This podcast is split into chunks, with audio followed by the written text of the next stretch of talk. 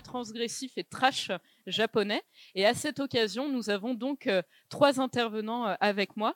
Alors, dans l'ordre, Raphaël Colson, qui est modérateur également, euh, mais qui a euh, organisé toute l'exposition euh, que vous avez pu voir peut-être à côté du salon du livre et l'exposition aussi dans la MJC autour du, cyberpunk.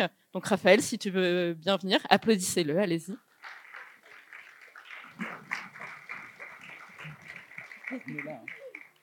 Donc il est là derrière sa chaise.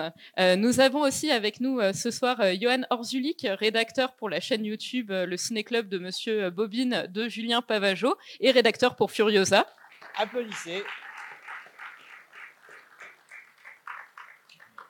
Et nous avons également avec nous Julien Cévéon, être multitâche, multilivre, mais qui vient ce soir en tant qu'auteur du livre Le cinéma enragé du Japon, sorti aux éditions Rouge Profond. Vous pouvez lui faire aussi un bel accueil.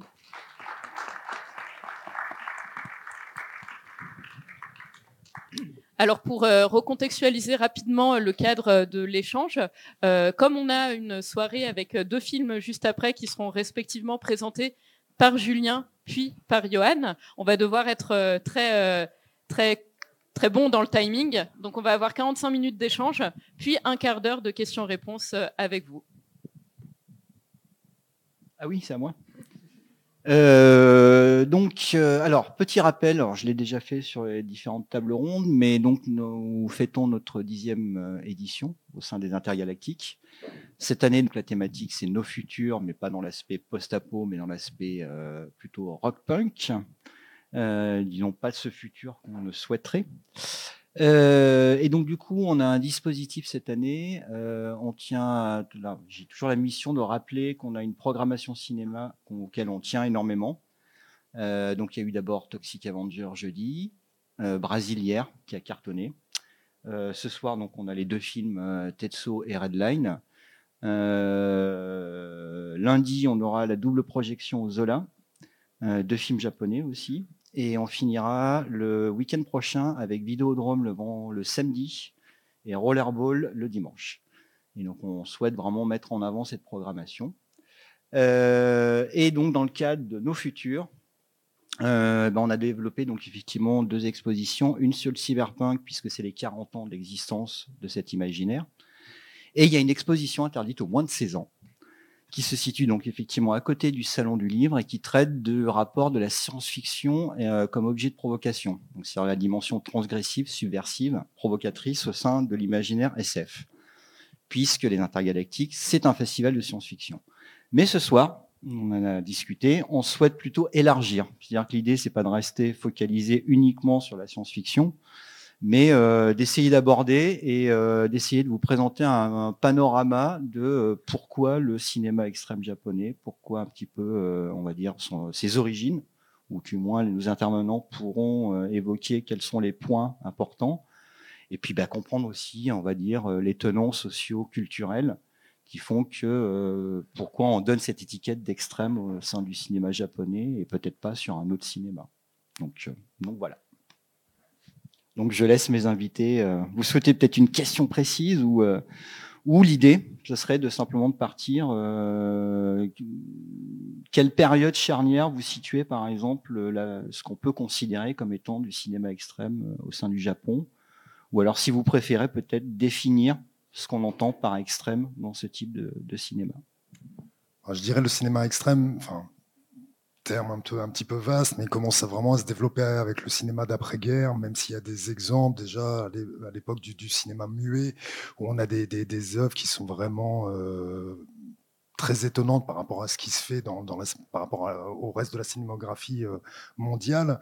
Mais euh, après-guerre, Bon, ça fait peut-être un petit peu bateau de dire ça. Il y a quand même un événement clé, c'est évidemment les bombardements d'Hiroshima et de Nagasaki, qui, euh, qui marque profondément le Japon, qui marque euh, les, les, les, générations euh, euh qui, qui, qui, qui, ont vécu la guerre, qui vont grandir après, et qui vont amener le, le à développer euh, une image du futur. Bah, comme là, on parle effectivement des questions de nos futurs.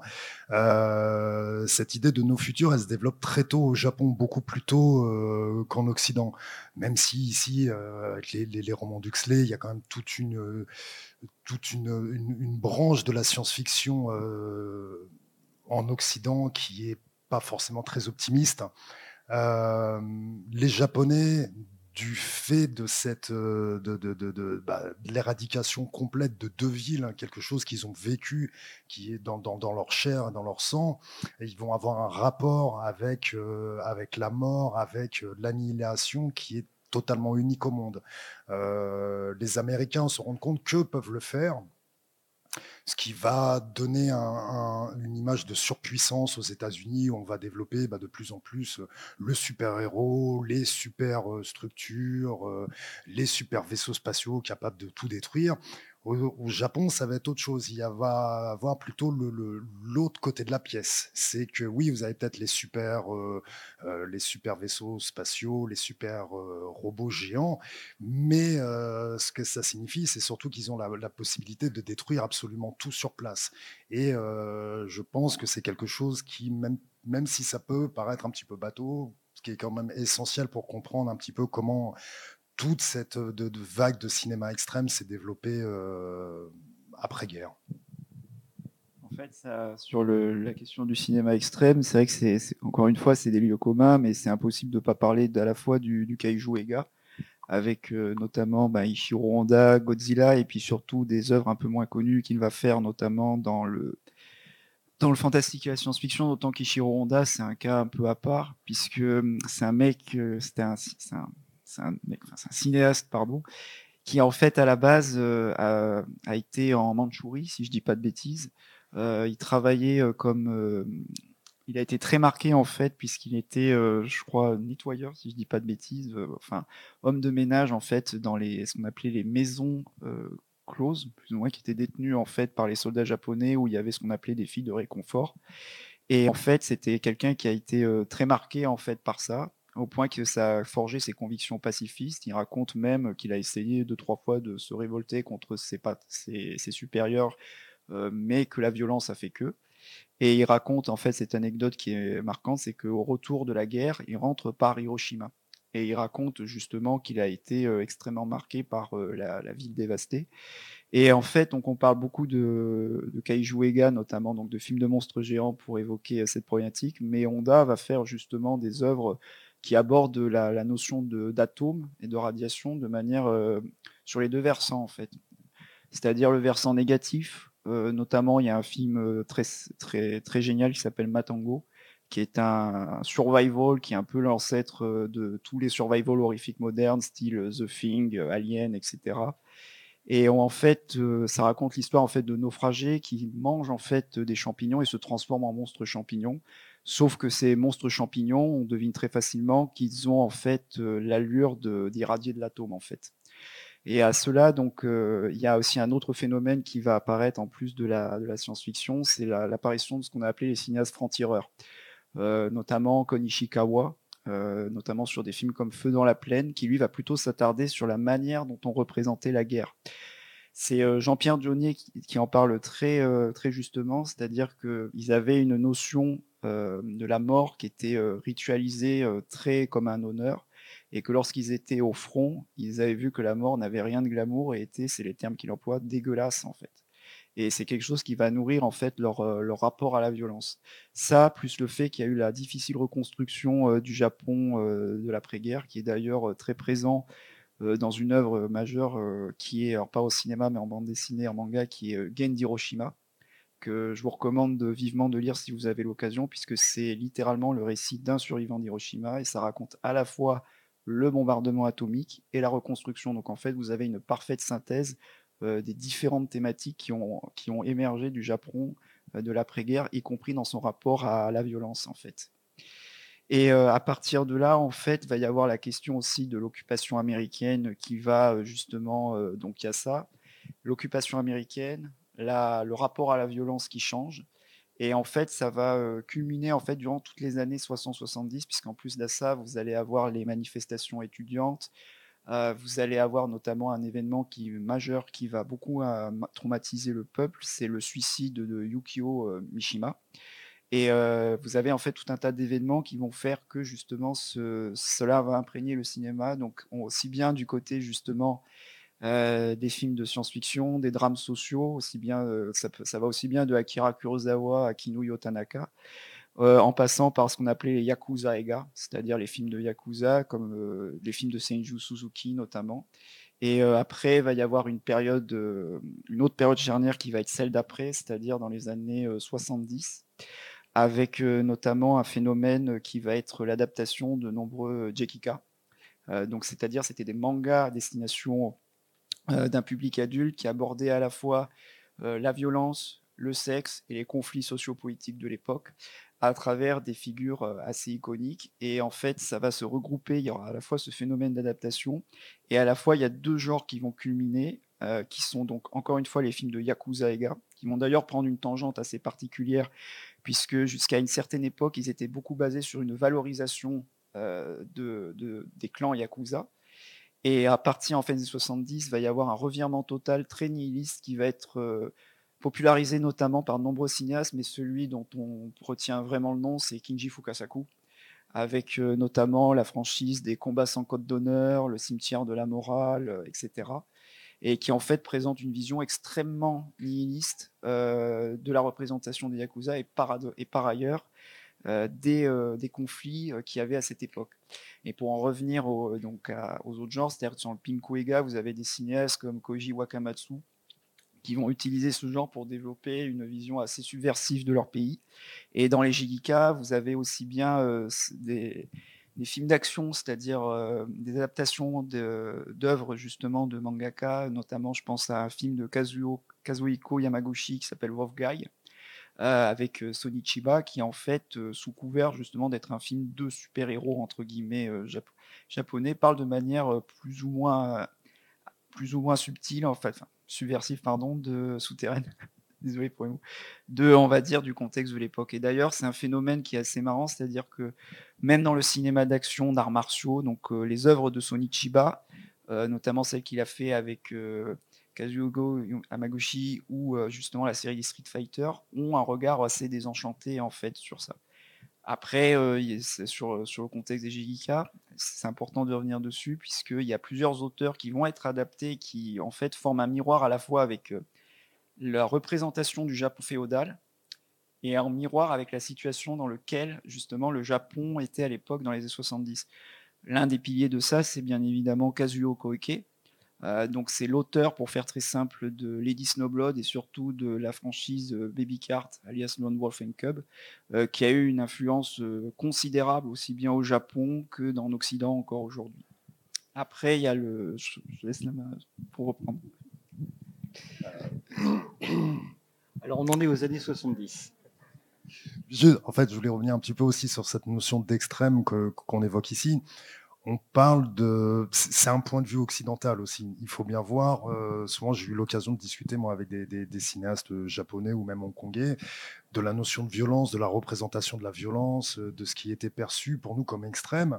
Et euh, je me souviens souvent, les réponses, c'est mais. pour nous ici, ça, c'est des films pour enfants. il me parlait de films qui étaient ultra gore. Et c'est vrai que ce qu'on perçoit comme extrême, ce qu'on euh, qualifie de films euh, pour adultes, ne sont pas du tout euh, construits, marketés ou conçus pour un public forcément adulte. Il y, a un exemple, c'est L'école emportée, qui est un manga quand même qui est très dur, qui est très violent, qui au, au Japon était destiné aux 8-12 ans. Euh, pour ceux qui ont des enfants, vous ne le montrerez pas à vos enfants qui ont 8-12 ans. C'est quelque chose, ici, on va plutôt considérer ça, c'est du 14-18 euh, ans plutôt. Oui, largement. En tout cas, c'est presque rentré dans la gamme seinen, donc plutôt pour euh, public adulte. Parce qu'en fait, l'école emportée, c'est un jeu de massacre au total. Et le manga date de 72, si mon souvenir est bon. Et effectivement, là, on arrive un peu sur les années 70. Et là, il y a, moi, il y a quand même un basculement qui s'opère dans les années 70. Euh, parce que de l'école emportée, moi, je rebondirais sur Violent Jack. Donc, euh, alors, Gonagai, je pense que vous connaissez. C'est le papa de Goldorak, de plein de choses. Et au début, en 73, il lance un manga qui s'appelle Violent Jack. C'est Mad Max avant Mad Max, mais euh, qui effectivement, de notre point de vue occidental, donc il y a quelques planches qui sont reproduites dans l'expo, euh, c'est de l'ordre de l'extrême, c'est extrêmement violent. Et pourtant, donc on revient sur cette question de la représentation. Je pense qu'au Japon, c'est pas plus. Euh, voilà, c'est une œuvre qui, fait partie de voilà de, l'univers manga, mais qui pour nous, quand là les, certaines planches que je vous ai montrées, euh, on est là, oh là là, 73. Et, et, puis de montrer que du coup, cet imaginaire, par exemple, dit Maxien, euh, bah, il y a des racines qui se trouvent aussi au Japon, quoi. Et que pour l'anecdote, c'est que Canne survivant, le manga de Burosan et Hara, euh, s'inspire tout autant de Mad Max, puisque le manga date de 83, mais tout autant de Violent Jack. Et ça, c'est important de pouvoir aussi euh, souligner ça. Voilà, c'était juste cette petite aparté manga euh, années 70. Tout à fait, c'est vrai qu'on prend des, figures comme Osamu Tezuka ou Gonagai qui sont, euh, qui sont reconnus mondialement comme des dessinateurs phares de l'école japonaise. Euh, ils ont été très loin tous les deux dans euh, des représentations sexuelles, des représentations de la violence, euh, alors qu'on a cette image un petit peu très gentille de, Tezuka ou même de Gonagai. Gonagai, on prend Devilman, qui est vraiment un de ces mangas clés qui a été après adapté en animé. Il y a même eu un film assez catastrophique d'ailleurs, il y a ça quelques années, un film live. le manga, au bout de, je sais plus, 50 pages, il y a une orgie, carrément. Et c'est quelque chose qui était destiné à des, des, des gamins de 7-8 ans. Quoi. Euh, pour nous, c'est totalement inimaginable. On voit euh, voilà, le héros qui se retrouve comme ça au milieu d'une orgie et qui sent effectivement ses pulsions un petit peu démoniaques euh, sortir. Enfin, il y a toute cette confrontation aussi qui est très intéressante, qui revient régulièrement dans des séries comme Kamen Rider, où il y a euh, cette perte d'humanité qui est quelque chose aussi, je pense qu'il faut à nouveau lier euh, au au bombardement d'Hiroshima et de Nagasaki, où il y a eu quand même une, totale négation de, l'humanité du peuple japonais. Euh, les Américains n'auraient jamais fait ça euh, euh, en Allemagne, parce qu'il y avait malgré tout un héritage européen en Allemagne, même si les nazis ont fait ce qu'ils ont fait et tout ça, il n'était pas imaginable de bombarder l'Allemagne. Par contre, les Japonais, ils étaient pas tout à fait humains de la même manière qu'étaient les, Allemands. Ils étaient quand même très étrangers, machin. Donc il y a eu cette négation de, leur humanité de la part des Occidentaux pendant un moment, qui s'est retrouvée après, euh, je pense, de manière très forte euh, dans des mangas, dans des séries animées. Et c'est un thème qui est essentiel à Kamen Rider, c'est un thème qui est essentiel aussi, euh, même dans, dans, Goldorak, c'est quelque chose qui revient aussi euh, régulièrement. Dans Devilman, c'est au cœur de tout le sujet. Ça, je pense que c'est plus que la représentation de la violence, c'est quelque chose qui est extrêmement important pour comprendre le, fonctionnement un petit peu de cette branche que, nous qualifions d'extrême, mais euh, qui n'est pas toujours, en tout cas pour des classiques comme ça. Maintenant, il y a des films qui sont totalement extrêmes, assumés comme tels, euh, même pour les Japonais. Euh, L'école Sushi Typhoon, qui s'est développée il y a quelques années, qui a un double discours en fait, qui, a été fait par un groupe de, de d'adeptes du cinéma d'horreur, mais qui ont capté que le, public occidental était très sensible en fait à certaines représentations gore qui pour les Japonais étaient relativement communes, et eux ont décidé de le, pousser un petit peu plus loin pour le vendre en Occident. Et ça a donné des films comme Robo Geisha, euh, Zombie Toilet, Enfin, des, concepts qui sont tellement, qui sont tellement fous, euh, des films qui n'ont pas forcément fait beaucoup de bruit au Japon. Euh, ça, reste vraiment un, truc de, niche au Japon, mais par contre, ils ont fait énormément euh, de travail sur les marchés de films pour essayer de les vendre en Occident. Et ces films se sont très bien vendus aux États-Unis, en Angleterre. Il y en a pas mal qui sont sortis en France, d'ailleurs, en Italie, en Espagne. Et en fait, ces films ont beaucoup plus cartonné euh, à l'étranger qu'au Japon, parce qu'ils répondent en fait à cette, imagerie qu'on a du cinéma extrême japonais, ce qu'on recherche, ce qu'on a envie de voir dans ce cinéma extrême. Et, c'est vrai que ces réalisateurs ont compris qu'il y avait un marché là-dessus, qu'il y avait quelque chose, mais qui est beaucoup plus destiné en fait au public occidental qu'au public japonais. Euh, quand, on prend Baby Cart, la série des Baby Cart, euh, Lone Wolf and Cub, qui est extrêmement saignante, euh, pour nous, enfin, on reprend les critiques euh, françaises ou même américaines lorsque ces films sont sortis euh, en Occident dans les années 70. C'était quelque chose de totalement hallucinant de voir ces, geysers de sang qui, qui, sortent suite à une simple coupure de, sabre. Au Japon, je me souviens avoir vu des critiques, je crois qu'ils n'évoquaient même pas une seule fois le sang qui gicle dans le film c'est là où on se rend compte un petit peu aussi de toute la, différence de notions et de, choses qui ont des impacts sur nous et euh, qui, qui, va être capable d'impacter le, public japonais. Yuan si.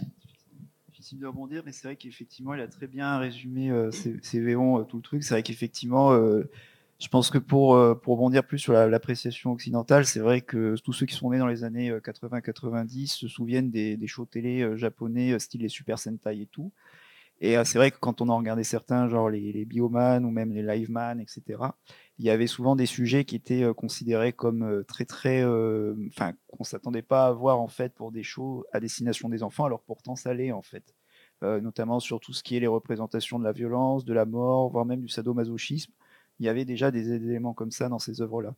Après, euh, ce qui est intéressant, c'est que à passer les années 70, en fait, il va y avoir la fameuse bulle euh, spéculative euh, des années 80 et qui en fait va faire en fait qu'une partie en fait de ces qu'en fait dans le cinéma japonais, ça va justement ça va être un peu particulier en fait parce qu'il va y avoir une espèce de, schizophrénie, c'est-à-dire que pendant un moment, pendant cette période-là, sous l'impulsion notamment de Kadokawa, euh, qui était euh, justement, pour faire très simple, donc c'est un héritier d'une très célèbre maison d'édition euh, au Japon.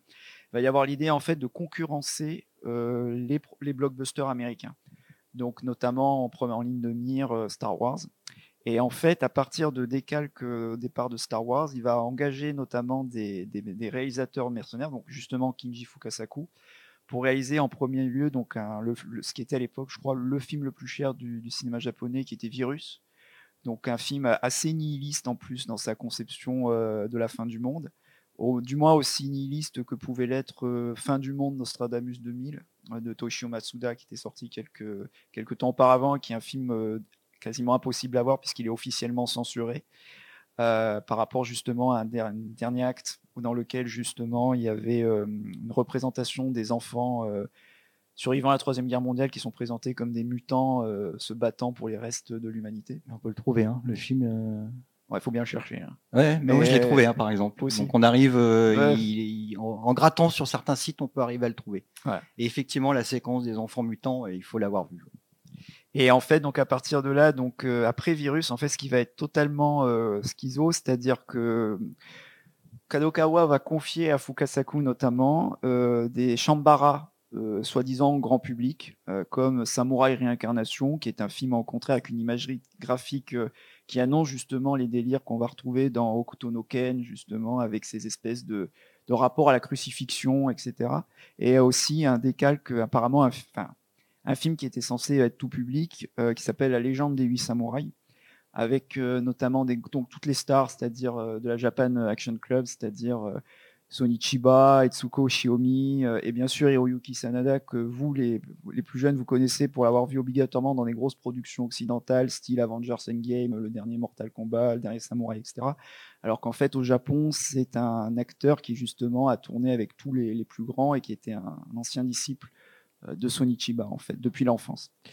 Et en fait, ce qui est assez marrant, c'est que c'est un film euh, tout public, pour vous dire, qui est censé être euh, la réponse euh, une des réponses japonaises à Star Wars, qui se déroule dans le Japon des, qui est tiré d'une légende et qui en plus se déroule dans le Japon euh, féodal, mais où vous avez des sous-entendus incestueux que vous n'aurez jamais dans un, dans un blockbuster de la même époque.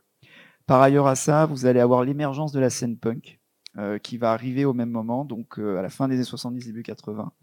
en partie, bien sûr, par rapport à la musique, mais aussi par rapport au phénomène qui a été Mad Max, et vous allez avoir donc des cinéastes qui vont s'embrancher dans cette veine-là, qui sont notamment, euh, notamment l'un des piliers de ça, c'est Sogo Ishii, avec euh, notamment euh, des films comme Crazy Thunder Road et puis Burst City.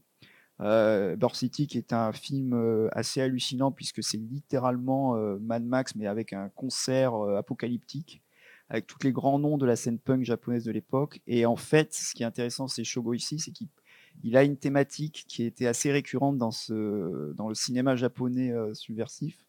C'était la question de l'embrigadement.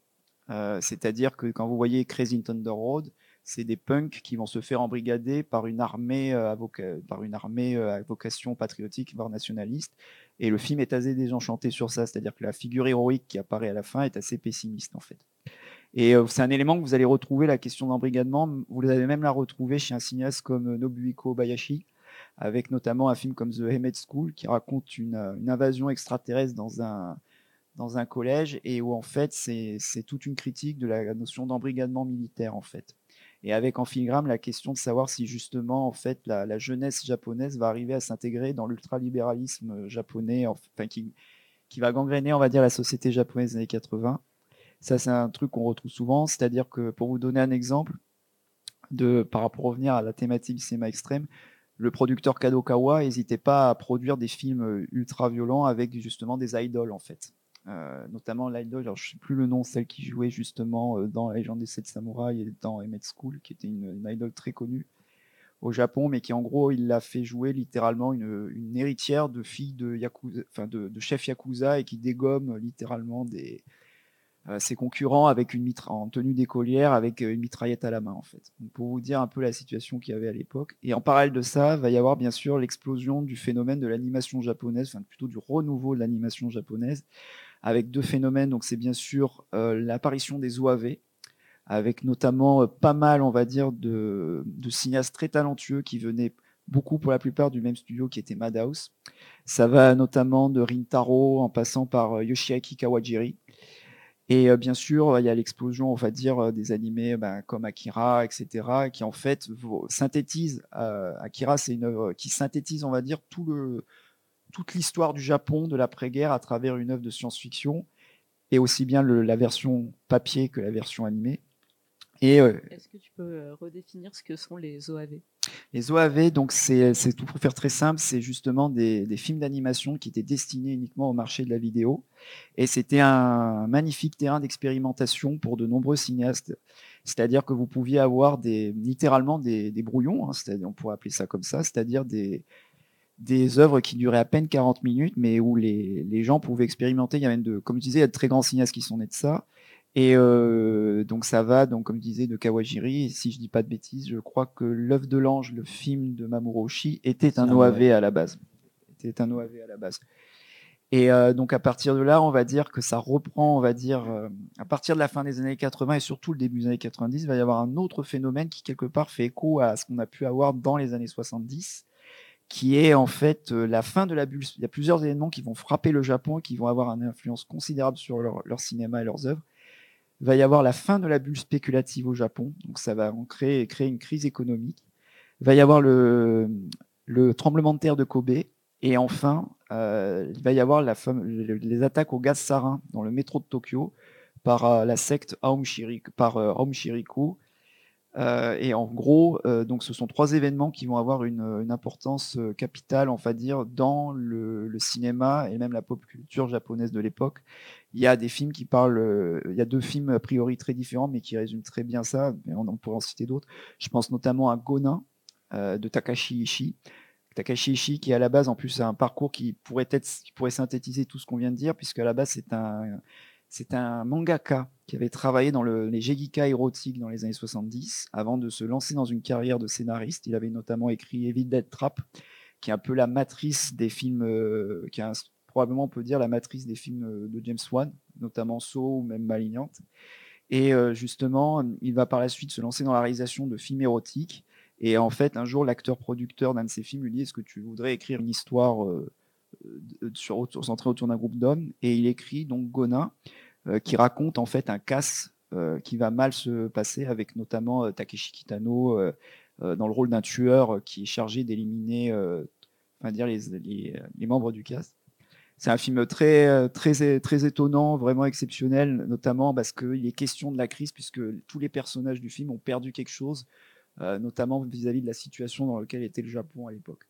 Et enfin, donc, il y a un, film qui s'appelle Cure euh, de Kiyoshi Kurosawa, qui en fait euh, parle justement d'un tueur à distance, qui un tueur en série qui commet ses meurtres à distance. et qui, fait, qu'on pourrait voir, c'est pas que le seul degré de lecture, mais qu'on pourrait voir justement comme une, une allégorie de ce qui s'était passé donc avec les attentats du gaz sarin à Tokyo, et en sachant qu'il y avait un cinéaste qui, bien avant les attentats de Tokyo, avait fait un film qui préfigurait cette démarche-là donc vis-à-vis de Cure, c'est toujours Sogo Ishii avec euh, Angel Dust, qui est un film beaucoup plus calme que les films des années euh, fin des années 70, début 80 qu'il a fait, mais qui est un peu le pendant féminin, on va dire, de Cure avant l'heure. Alors je vais, on va revenir un peu en arrière, parce que quand tu évoquais la question du film du manga Akira, ça va permettre de remettre un coup de projecteur sur euh, moi ce que je pense un des éléments justement de ce qu'on qualifie de cinéma extrême, c'est le body horror dans la culture japonaise. Et j'aimerais bien qu'on puisse aborder, donc peut-être évoquer quelques références. il y en a une que vous allez voir d'ici peu de temps, et devoir pouvoir revenir là-dessus et se poser la question est-ce effectivement le body horror est un élément central ou si c'est un des éléments de ce qu'on qualifie de cinéma extrême alors, le, alors ce qu'on appelle body horror, en fait, c'est toutes ces transformations corporelles qu'on retrouve régulièrement dans l'animation japonaise. Dans Akira, effectivement, c'est quelque chose de central au film, en particulier, dans la dernière partie du film, dans, dans, dans le manga aussi, évidemment. Euh, là, je reviens, c'est pas que je fais une fixation dessus, mais c'est vrai qu'on est obligé de revenir euh, à nouveau les bombardements d'Hiroshima et de Nagasaki, où il y a ces, ces, ces photos, alors qui vont être interdites euh, durant un moment, mais il y a plusieurs photographes, notamment japonais, qui vont travailler sur ce thème euh, des survivants de, de, de Nagasaki et d'Hiroshima qui ont été euh, transformés physiquement, qui ont subi les, les, les, radiations, les brûlures, donc leurs corps ont été modifiés. Euh, toutes ces personnes sont devenues des parias après-guerre.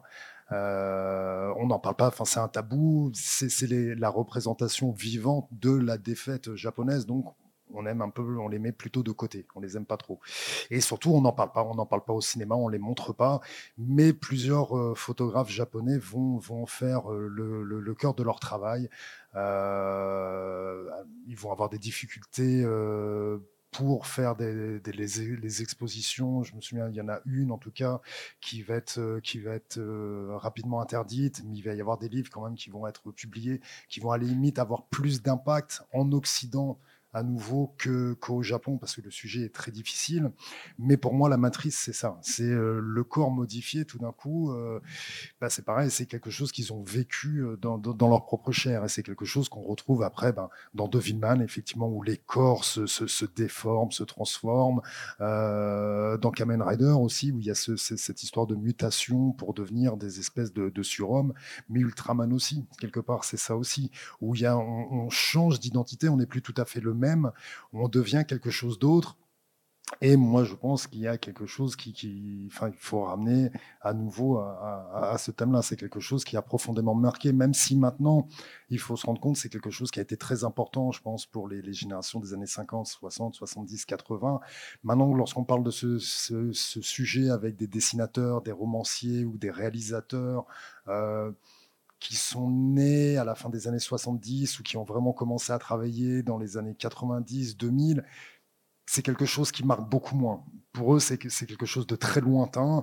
Ils sont conscients effectivement de, euh, des, des, des, bombardements, c'est quelque chose qui leur parle, mais ils vont pouvoir jouer peut-être avec cette imagerie d'une façon beaucoup plus légère, euh, ce que ne pouvaient pas faire leurs, euh, leurs parents ou leurs grands frères, leurs aînés en tout cas. Euh, et cette notion de, de, de, de destruction totale n'a plus tout à fait le même sens maintenant avec les nouvelles générations d'artistes qu'elle a pu avoir euh, voilà, il y a, il y a 20, 30, disons plutôt 30 ou 40 ans. C'était des, des, artistes qui ont vraiment baigné dans ça. Euh, maintenant, ces, ces notions de destruction totale, d'annihilation, je pense, ont pris euh, des, des, chemins un petit peu différents par rapport aux générations précédentes, en tout cas. Et du coup, tu penses que le, on va dire, le phénomène body horror euh qui par exemple très présent dans les années 80. On parlera donc du film Tetsuo, mais il y a aussi les premiers films cyberpunk comme euh, Ruby Lover où, euh, où il y a vraiment cette, voilà, cette, euh, cette association de l'inorganique et euh, l'organique. Euh, Est-ce que c'est juste un phénomène ou c'est quelque chose qui perdure à travers la culture pop euh, japonaise aujourd'hui? Alors ça perdure, je crois vraiment, effectivement, c'est devenu un, véritable sous-genre qui, euh, qui a pris maintenant sa place, même si c'est quelque chose un petit peu de niche, mais euh, qu'on peut lier en partie aussi à, à l'éroguro, l'érotique grotesque, qui a été un phénomène qui s'est développé dans les années 20 euh, au Japon, avec des auteurs comme Edo Gawarampo, qui ont développé une espèce d'imagerie euh, érotique et sexuelle un petit peu déviante, un petit peu euh, quelque chose d'un petit peu dévergondé qui s'est développé de plus en plus euh, dans le temps, mais qu'on peut faire remonter aussi bien plus tôt avec les estampes, où dès le XVIIe, XVIIIe siècle, on a des estampes où on voit des des pêcheuses de perles qui sont en train de copuler avec des poulpes. Voilà, c'est des images quand même qui existent au XVIIe siècle, qui quelque chose qu'on ne retrouve pas forcément en Occident, même s'il y a eu des gravures dès l'Antiquité où on voyait euh, euh, chez les Grecs et les Romains euh, voilà, des, les faunes qui, qui s'attaquent aux femmes. Mais bon, c'est quand même une représentation un petit peu différente. Et maintenant, effectivement, il y a eu tout, tout, ce courant, et je pense qu'il a été exacerbé par un autre phénomène. Tu parlais de plusieurs phénomènes sociaux qui ont été effectivement clés, notamment l'attentat euh, au gaz sarin.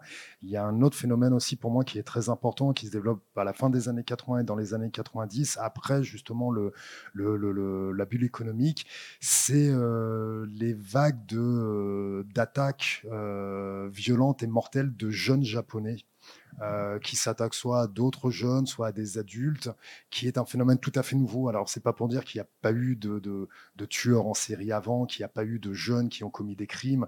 Euh, dès les années 60, par exemple, il y a eu un film qui s'appelait Eke Serial Killer, qui a été fait par Masao Adachi et Koji Wakamatsu, qui suit un petit peu le parcours d'un tueur en série japonais.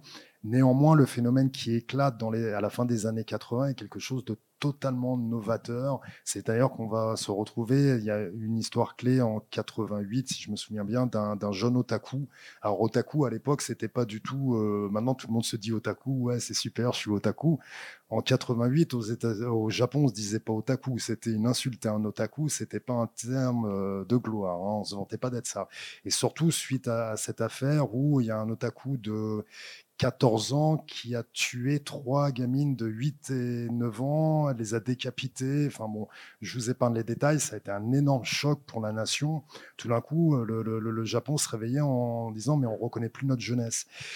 Euh, et, ce genre de phénomène va, faire euh, qu'augmenter au fil des années, on va avoir de plus en plus de euh, d'affaires, d'attaques d'adolescents qui ont tué leurs parents. C'est quelque chose qui est qui est récurrent. Des attaques d'adolescents qui tuent leurs profs aussi, quelque chose qui était totalement inimaginable 30 ans plus tôt. Et je pense que ça, ça a énormément contribué à développer aussi tout le cinéma extrême japonais, notamment la série des All Night langue, euh, des Guinea Pigs. Euh, ça qu'il faut vraiment remettre. J'aimerais bien qu'il y ait un tout petit focus sur les Guinea Pigs parce que c'est quand même, je trouve, enfin, là encore personnellement, un des, un des pics, un des éléments les plus importants de ce qu'on qualifie de cinéma extrême japonais. Quoi. Mais, euh, mais bon, ce que tu dis, finalement, c'est la faute des mangas. Si on parle de l'écho emporté qui était vu par des enfants de 8-10 ans dans les années 70, c'est ça en fait. On est bien là. Sont-ils hein responsables? Alors, ça va être tout le discours, mais qu'on a eu aussi en Occident une époque, dans les années 80, on disait aux États-Unis, c'était ces Donjons et Dragons, euh, le, jeu, le fameux jeu de rôle, qui était responsable euh, des, de, de, certaines tueries en masse. Là, après, chacun, chacun fera son, sa propre analyse. Je pense pas que euh, lire un manga, jouer à des jeux de rôle, voir des films va transformer euh, quelqu'un en tueur en série ou en meurtrier de masse. Je pense qu'il y a ça euh, qu'on a déjà en soi ou qu'on n'a pas. maintenant, c'est vrai qu'après cette fameuse histoire de, de, de, de 88 où il y a cet adolescent qui était un otaku qui a tué ses gamines, tout le phénomène otaku, les animés, les mangas ont été pointés du doigt soudainement, alors que jusqu'à présent, ça ne posait aucun problème. Euh, et là, on s'est dit, oui, cet otaku, il avait une collection, je crois que c'était plus de 12 000 VHS, des milliers de mangas, euh, et tous plutôt tendance euh, extrême, effectivement. Et là, tout d'un coup, le, Japon serait fait ah mais attendez, il y a peut-être un problème avec ce qu'on a créé. En fait, le, le, problème ne venait pas de là. Le problème et ailleurs, comme toujours dans toutes ces histoires-là, on a toujours tendance à, à pointer du doigt les, les, les, éléments les plus simples, la culture populaire justement. Euh, mais lorsqu'on voit ce que, ce, que, ce qui est capable de créer la culture populaire japonaise, notamment en termes de, de, de, de pornographie, avec des choses qui sont extrêmement choquantes, qui même pour les, les, adeptes, on va dire, de, choses un petit peu extrêmes ne passent pas du tout. Par exemple, les mangas pédophiles, là-bas, c'est quelque chose d'extrêmement récurrent qu'on peut trouver dans des supermarchés. Plus maintenant, mais je me souviens, il y a quand même il y a une vingtaine d'années, on trouvait les mangas pédophiles dans le supermarché du coin. Vous alliez au Monoprix, vous aviez des mangas pédophiles, je ne sais pas si vous vous rendez compte. Mais c'était normal. Est-ce qu'il y a plus de pédophiles pour autant au Japon? A priori, non. Et il semblerait même euh, que les agressions sexuelles soient moins nombreuses au Japon. Alors bien sûr, il faut remettre tout ça euh, en perspective avec le fait que euh, les victimes de crimes sexuels parlent moins au Japon de, ce genre d'affaires, encore moins qu'en Occident. Donc on a peut-être des, chiffres qui sont un peu biaisés. Euh, mais néanmoins, il semblerait pas, malgré hein, le développement de, de, mangas extrêmes, de films extrêmes, qui ait plus de violence, plus d'agressions sexuelles, plus de meurtres commis qu'ailleurs. Il nous reste. Parce que là, j'essaie d'être rigoureux. Il nous reste 4 minutes avant l'échange euh, avec notre Alors, cher J'aimerais juste, bah, peut-être qu'on puisse peut-être juste une petite ouverture sur euh, la réception occidentale. Et donc peut-être utiliser Guinée-Pic, par exemple, comme exemple, mais de voir juste quel est notre rapport. C'est-à-dire, euh, là, on a un peu évoqué ce qui détermine ce qu'on qualifie d'extrême dans la culture japonaise pop, et de voir, bah, peut-être d'évoquer brièvement l'impact que ça a par rapport à l'Occident. Et, donc peut-être Guinea-Pig, on ne sait jamais. Guinea Pig, c'était une série de, films destinés, enfin au début ça a été un seul film, destiné au marché vidéo, donc qui permet effectivement une expression beaucoup plus libre, beaucoup plus décomplexée. Et le premier Guinea Pig, c'est très simple, c'est pendant 45 euh, minutes, si je me souviens bien, un gars qui est en train de couper une femme en rondelles. Et euh, c'est euh, extrêmement choquant parce que c'est extrêmement bien fait. Tellement bien fait qu'à l'époque, euh, Sean Penn va tomber, le, fameux acteur américain, va tomber sur une copie du film.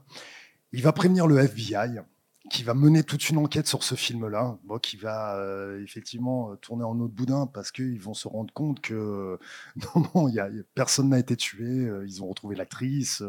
le gars qui est coupé en morceaux, c'est un mangaka qui était extrêmement célèbre. Mais le film est extrêmement choquant et c'est vrai que la première fois qu'on se retrouve confronté à ce genre de produit, on se dit mais quel genre de taré paye pour voir ça? Et honnêtement, c'est vrai que c'est extrêmement déstabilisant. Maintenant, c'est vrai qu'on est inondé par ce genre d'images. Vous tapez, euh, j'imagine, sur YouTube, euh, tuer une masse, vous allez voir plein de trucs. Remettez ça euh, à la fin des années 80, au début des années 90, on n'avait jamais vu ça. La première fois qu'on a vu Guinée Pig, c'était un choc incroyable. Sacré choc. Mais toujours maintenant, hein, je pense que c'est quelque chose qui fonctionne toujours très très bien parce que les effets spéciaux sont incroyablement bien faits et qu'on a vraiment l'impression d'assister au massacre ordonné d'une jeune fille.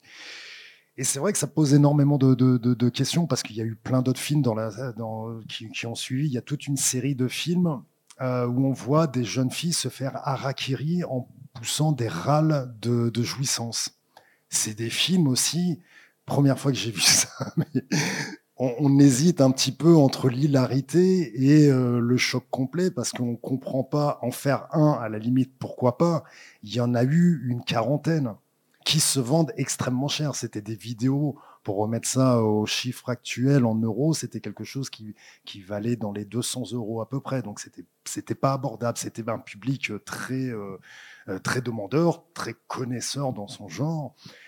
Qui regarde ça Qui va payer pour voir ça Mais il y a, un marché, c'est ça qui est complètement fou. Et si on pousse dans l'extrême, là, je vais juste parler très rapidement mon bouquin sur le, cinéma enragé au Japon. En fait, mon dernier chapitre devait être euh, parler de toute cette dernière période et je me suis arrêté un moment parce que là, je tombais vraiment dans des eaux pour moi qui, me mettaient extrêmement mal à l'aise. Je suis tombé sur des films, pourtant j'ai l'habitude, mais où j'étais là, je me dis, je ne peux pas en parler, tout simplement parce que je ne veux pas donner de, de liste possible de recherche à euh, quelques possibles, euh, excusez-moi le terme, de sick fuck, voilà, des tarés qui vont se dire ah putain mais ça j'ai envie de le voir, ça veux envie de le voir, ça j'ai envie de le voir. Les films me mettaient vraiment mal à l'aise.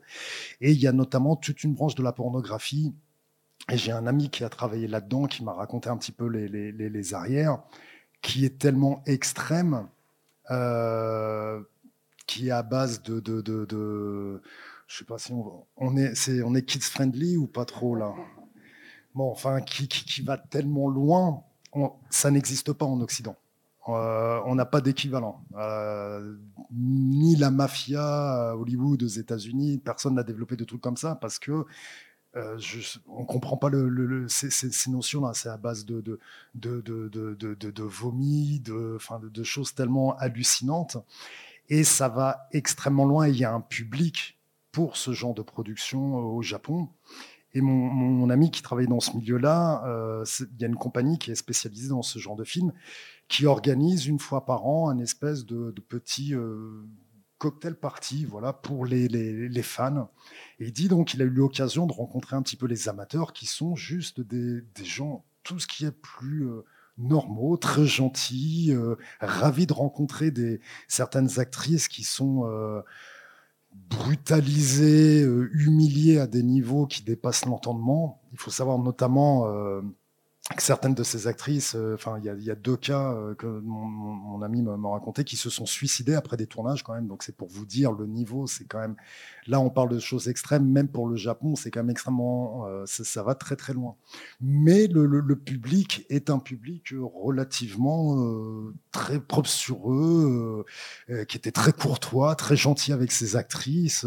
il me dit pour lui, il y avait un décalage. il a travaillé dans ce milieu-là pendant deux ans. Il en est sorti un petit peu euh, marqué, on va dire, mais il dit il y a un tel décalage entre les gens qui produisent ces films, ceux qui, le regardent et ce que lui est en train de filmer. C'est incompréhensible pour nous. Il y a des choses, là, il y a effectivement, euh, je ne sais pas si c'est culturel, je ne sais pas si c'est juste des, microcosmes ou pas, mais euh, quand les Japonais vont loin dans les déviances, ils vont extrêmement loin, en tout cas. Bah, c'est une super ouverture pour laisser la parole au public. si vous avez des remarques, des, des conseils peut-être euh, d'œuvres de ce genre, euh, nous sommes toutes oui, ou des questions, allez-y, n'hésitez pas. Je donnerai aucun titre, hein, je ne vais pas vous faire de listing, comptez pas sur moi.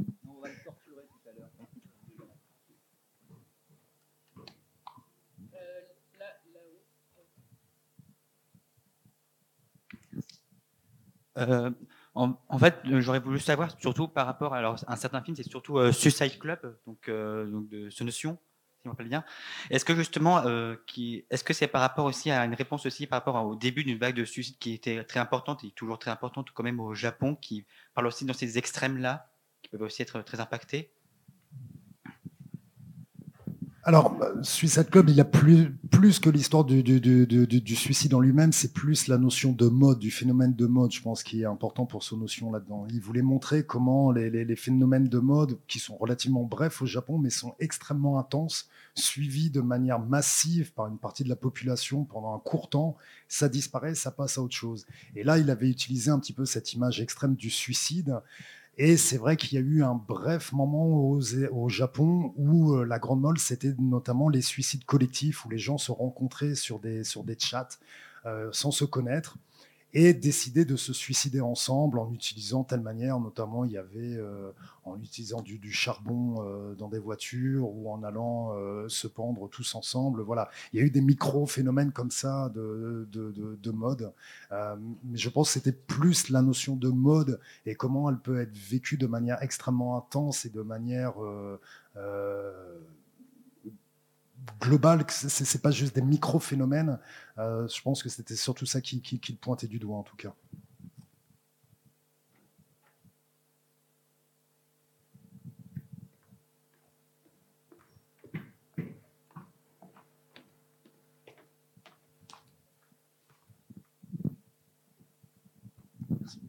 Bonsoir. Euh, j'ai l'impression, mais peut-être à tort, qu'en fait le body horror est né un peu en même temps aux États-Unis euh, qu'au Japon, avec bah, Cronenberg comme il y a Vidéodrome la semaine prochaine, parce qu'il y a eu des films pour moi qui sont dans les années 70 aussi. Et je sais pas s'il y a une influence entre Amérique et Japon. Enfin, je sais pas si le Japon était cloisonné ou si les films se voyaient d'un continent à l'autre, s'il y a une influence aussi des deux côtés. Il y a, euh, alors, je vais essayer de pas spoiler ta future présentation. Euh, mais euh, pour faire très très simple, très, euh, très rapide, il y a effectivement toujours eu un échange entre les influences euh, japonaises et, et américaines. ce qu'on en a parlé tout à l'heure, aussi bien dans le domaine du blockbuster que dans le domaine du, du body horror, c'est plus qu'évident. Alors, je vais pas spoiler, mais disons que voilà, pour faire très simple, très, euh, pour ce qui est de Tsukamoto par exemple, c'est un fan de Cronenberg en fait. Et euh, ce qu'il faut savoir, c'est que sur tout ce qui est body horror, il y a sur certaines icônes horrifiques occidentales, il y a carrément un certain euh, fétichisme en fait. Euh, par exemple, Hellraiser au Japon, donc Pinhead, c'est considéré comme une icône du sadomasochisme au Japon en plus.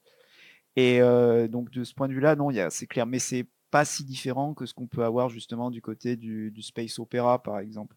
Euh, par exemple, on sait très bien que l'école euh, Metal Hurlant a eu une énorme influence sur tous les, grands mangaka, etc. Et ensuite, ça a été un, phénomène euh, inverse, c'est-à-dire que, par exemple, euh, Otomo, tout ça, ont énormément influencé des gars comme Jeff Darrow, etc. En fait, c'est vraiment quelque chose de cyclique et ça continue encore aujourd'hui. Vous prenez par exemple des films, même un film a priori très éloigné comme Logan, c'est une relecture de western de Baby Cart dans l'univers des X-Men. C'est-à-dire que la dynamique du duo entre Logan et euh, la petite fille euh, X, c'est une relecture de Ogami Ito et de, euh, et de Daigoro en fait. Donc ça, c'est pas nouveau, ça a toujours été et ça continue. Donc si la question du body horror vous intéresse, on aura une table ronde autour de ce sujet demain. Je ne sais plus à quelle heure, mais vous pourrez retrouver tout ça dans le programme.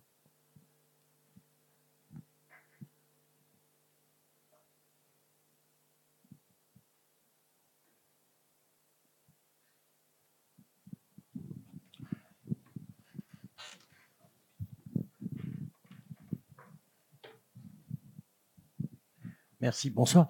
Et, alors, j'avais jamais entendu parler de Guinea Pig avant ce soir, mais euh, est-ce que euh, vous êtes vraiment certain que ce soit un phénomène purement japonais? Je me rappelle, euh, euh, Cannibal Holocaust avait eu les mêmes problèmes, avait dû prouver que les acteurs étaient vivants, avait dû prouver même qu'ils n'avaient pas acheté de cadavres, qu'ils avaient dû vraiment acheter des, des, des, animaux pour nourrir les, euh, les poissons à l'époque. Donc, il y a eu pas mal de voilà, il y a eu Cannibal Holocaust qui a eu ces problèmes-là. Il y avait eu euh, euh, Piranha avait eu ces problèmes-là aussi. Donc, euh, finalement, est-ce que c'était pas une mode de provocation post-punk début 80 quoi?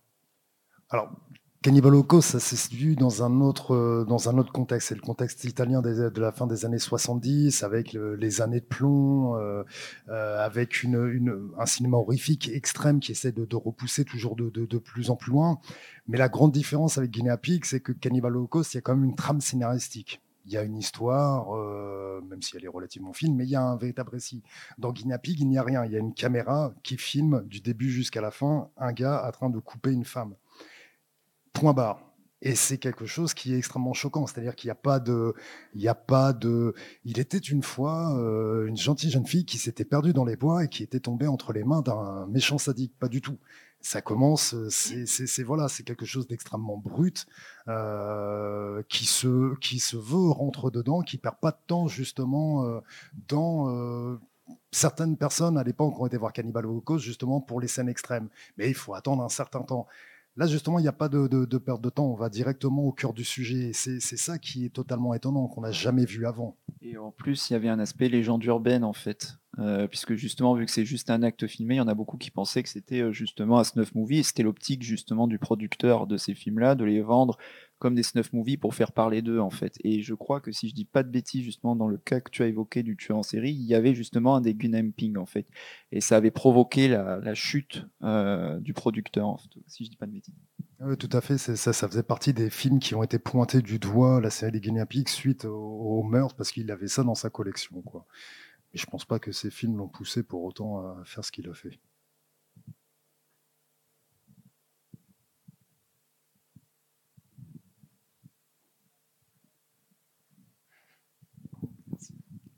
Bonsoir. Euh, je voulais revenir sur euh, l'objectif de la violence, bah, euh, l'utilité de, de dépeindre la violence d'une façon aussi extrême. On peut imaginer, bah, après l'après-guerre, une façon de, de témoigner. Aujourd'hui, pour vous, c'est quoi le. Pourquoi dépeindre la violence aussi extrême, de façon aussi extrême, en fait? Alors, Déjà, je, reviendrai un petit peu avant parce que euh, il, il faut pas uniquement représenter les, Japonais comme des victimes de la Seconde Guerre mondiale. Ça, c'est quelque chose qui est très important. C'est eux qui ont mené une guerre quand même extrêmement barbare aux quatre coins de, l'Asie. Euh, le massacre de Nankin, par exemple, euh, il faut savoir qu'il y avait un, un ambassadeur nazi qui était là-bas qui a écrit à Adolf Hitler pour lui dire que ce que faisaient les Japonais était innommable et inadmissible un nazi qui écrit à Adolf Hitler pour dire qu'il y a des gens qui font pire qu'eux. Euh, les Japonais ont été extrêmement loin dans l'ignominie et dans le, barbarisme de, entre les, années 30, entre ce qu'ils ont fait en Corée, euh, en Chine, euh, en Mandchourie, aux Philippines. Euh, il y a quand même un, passé historique qui est extrêmement dur. Il y a aussi toute une réalité historique, même si on reste juste au sein du Japon, une culture de la torture. Euh, ils ont élevé la torture. Alors c'est pas pour rentrer un petit peu dans cette image d'épinal euh, de, de, sadisme, euh, comme on a bien aimé euh, développer à une certaine époque en Occident de, sadisme. Euh, comment dire là. Oui, voilà, quelque chose d'un petit peu. Non, il y a une culture de la torture. Les, les, les livres de torture, par exemple, se vendent très bien au Japon. Il y a tout un marché du livre de torture au Japon. Donc il y a un goût pour la violence, euh, je pense, qui est ancré dans la société japonaise depuis extrêmement longtemps. C'est pas un phénomène aussi qu'il faut juste lier après euh, au bombardement d'Hiroshima de, de, et de Nagasaki. Ça, c'est un, c'est un autre phénomène qui vient dessus. Il y a une véritable culture de la violence, euh, une véritable culture de la mort aussi. Le, Bushido qui a été extrêmement mis en avant, notamment est avant tout un culte de la mort. C'est apprendre à mourir. C'est pas apprendre à comment bien vivre sa vie de, de samouraï, c'est apprendre à mourir. C'est quelque chose, c'est une notion quand même extrêmement différente du chevalier qu'on a en Occident. Euh, le chevalier en Occident, il y a justement tout ce, ce, cette culture de euh, apprendre à, aider les autres, euh, apprendre à, bien vivre en respectant certains codes. Euh, le Bushido, même s'il y a certaines notions comme le, le, le Bushino Nazake qui signifie la, la, tendance du guerrier, qui se veut euh, être la, version positive de, du, code du guerrier, c'est-à-dire hors période de guerre, le guerrier doit être euh, tendre et doux envers les populations civiles. Le problème, c'est qu'en période de guerre, le guerrier n'est pas du tout tendre et doux avec les populations civiles. Euh, il y a eu les, révoltes paysannes, il y en a eu énormément au, Japon. C'est un aspect aussi qu'on a tendance à oublier. On a toujours un petit peu cette image du Japon très lisse. Euh, les révoltes paysannes au Moyen Âge ont été réprimées euh, d'une façon extrêmement violente.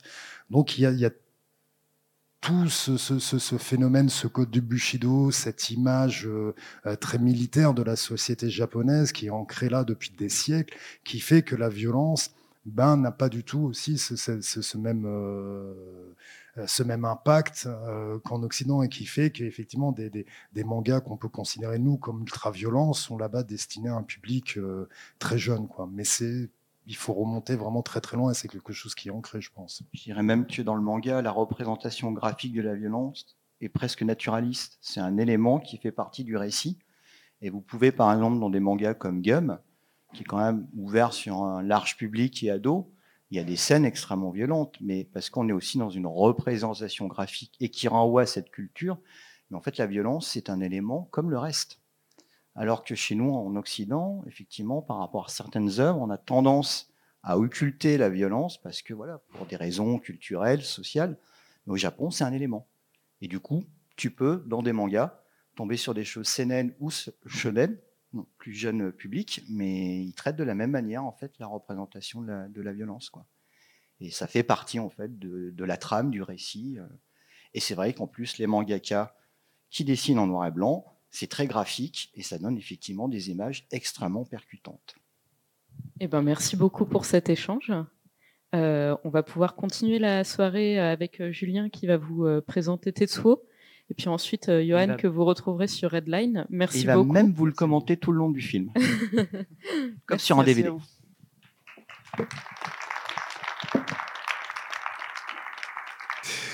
Bonsoir et bienvenue donc pour cette projection de Tetsuo de Shinya Tsukamoto, film de 1989 qui avait été à l'époque bah, une petite révolution en fait pour tous les amateurs de, cinéma euh, populaire euh, japonais, de, de, cinéma hors norme. Euh, Shinya Tsukamoto, c'est un, cinéaste qui va vraiment se faire connaître avec ce film. C'est quelqu'un qui est issu du théâtre. Euh, un théâtre aux limites de l'underground, notamment avec lequel il va travailler avec une, une dame qui s'appelle Kei Fujiwara, que vous allez voir dans le film, qui, elle, va vraiment continuer après de son côté euh, dans un cinéma radical, underground. Elle refuse vraiment de rentrer dans les normes. Et en fait, lui, Shinya Tsukamoto, il n'a jamais véritablement désiré euh, rester dans, l'ombre.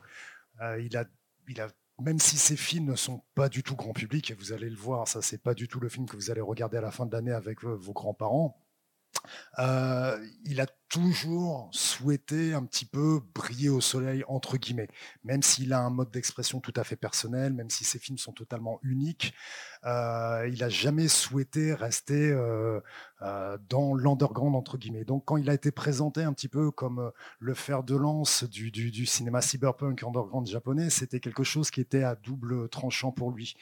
Il, a, il s'est présenté déjà comme un, cinéaste cyberpunk, en fait, c'était un truc commercial. Euh, c'est ce qu'il a raconté quelques temps plus tard.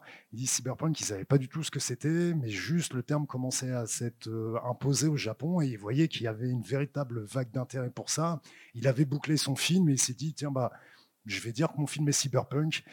Et, euh, effectivement, il a eu raison. Bah, ça a énormément contribué en fait à la renommée du film. Et il, a été présenté comme le premier film cyberpunk japonais, ce qui n'est pas du tout en fait, parce que c'est pas du tout, euh, pas l'univers cyberpunk, c'est quelque chose d'extrêmement différent. Euh, et quand on parlait tout à l'heure de body horror, bah, vous allez voir ici justement cette fusion entre l'homme et cette fois-ci non pas euh, des démons ou des animaux ou des fusions entre différents personnages, mais c'est de l'homme et le métal. Tetsuo, ça signifie homme de fer. C'est un prénom euh, extrêmement commun au Japon. Et il va justement utiliser ce prénom extrêmement commun pour en faire une mise en scène, tout ce qu'il y a de plus radical. Il va tourner ça avec euh, très très peu de moyens sur une longue période de temps en utilisant des techniques très, très différentes, notamment excusez-moi, là j'ai oublié le nom de la technique, euh, où on filme en fait image par image, on regroupe tout un petit peu en principe de dessin animé. Merci. Et euh, ce qui donne un résultat qui va être après repris ici par Yann Kounen, notamment sur ses, euh, sur ses premiers courts-métrages. C'est un, un, film qui a eu extrême, un énorme impact, qui va être distribué d'abord en Angleterre par Manga Vidéo, d'ailleurs. Euh, c'était un petit peu le, même public en fait qui s'intéressait à la fin des années 80, au début des années 90, qui s'intéressait à l'animation japonaise, mais aussi au, cinéma populaire japonais. Et euh, il est arrivé plus tard euh, en France, on l'a découvert bien plus tardivement, si je me souviens bien, c'était via Dionnet et puis sa collection des films. Et ça reste un film qui est toujours aujourd'hui, je pense, aussi marquant, aussi radical. il en a fait deux, deux suites, une suite plus grand public euh, qu'il faut voir aussi, mais qui est extrêmement différente de celle-là. Et il est revenu il y a de ça quelques années sur un espèce de troisième chapitre qui était euh, ouvertement destiné au marché européen, occidental, parce qu'il considérait que les Occidentaux avaient peut-être un petit peu du mal à comprendre Tetsuo, en tout cas qu'ils ne pouvaient pas toucher un grand public ni avec ce film-là, ni avec le second. Et il a fait un, troisième film, Tetsuo, Tetsuo The Bulletman, qui est une catastrophe parce qu'il l'a fait tout en anglais, euh, avec des acteurs qui parlent très mal anglais, dont lui. Il a fait plusieurs montages. J'ai eu l'occasion de voir les différents montages qu'il avait fait. Donc le premier montage était, euh, était totalement incompréhensible euh, pour les anglophones. Euh, il a refait un doublage en coupant dedans. C'était difficile. Il a fait un troisième montage. Et c'est des films. C'est un film qui est extrêmement pénible en fait parce qu'il a fait une caricature de ce qu'il pense être ce que les occidentaux attendent d'un film. Et il s'est basé sur ça, sur quoi? Sur les attentes produite par les majors américaines, c'est-à-dire grosso modo l'univers Marvel et tout ça.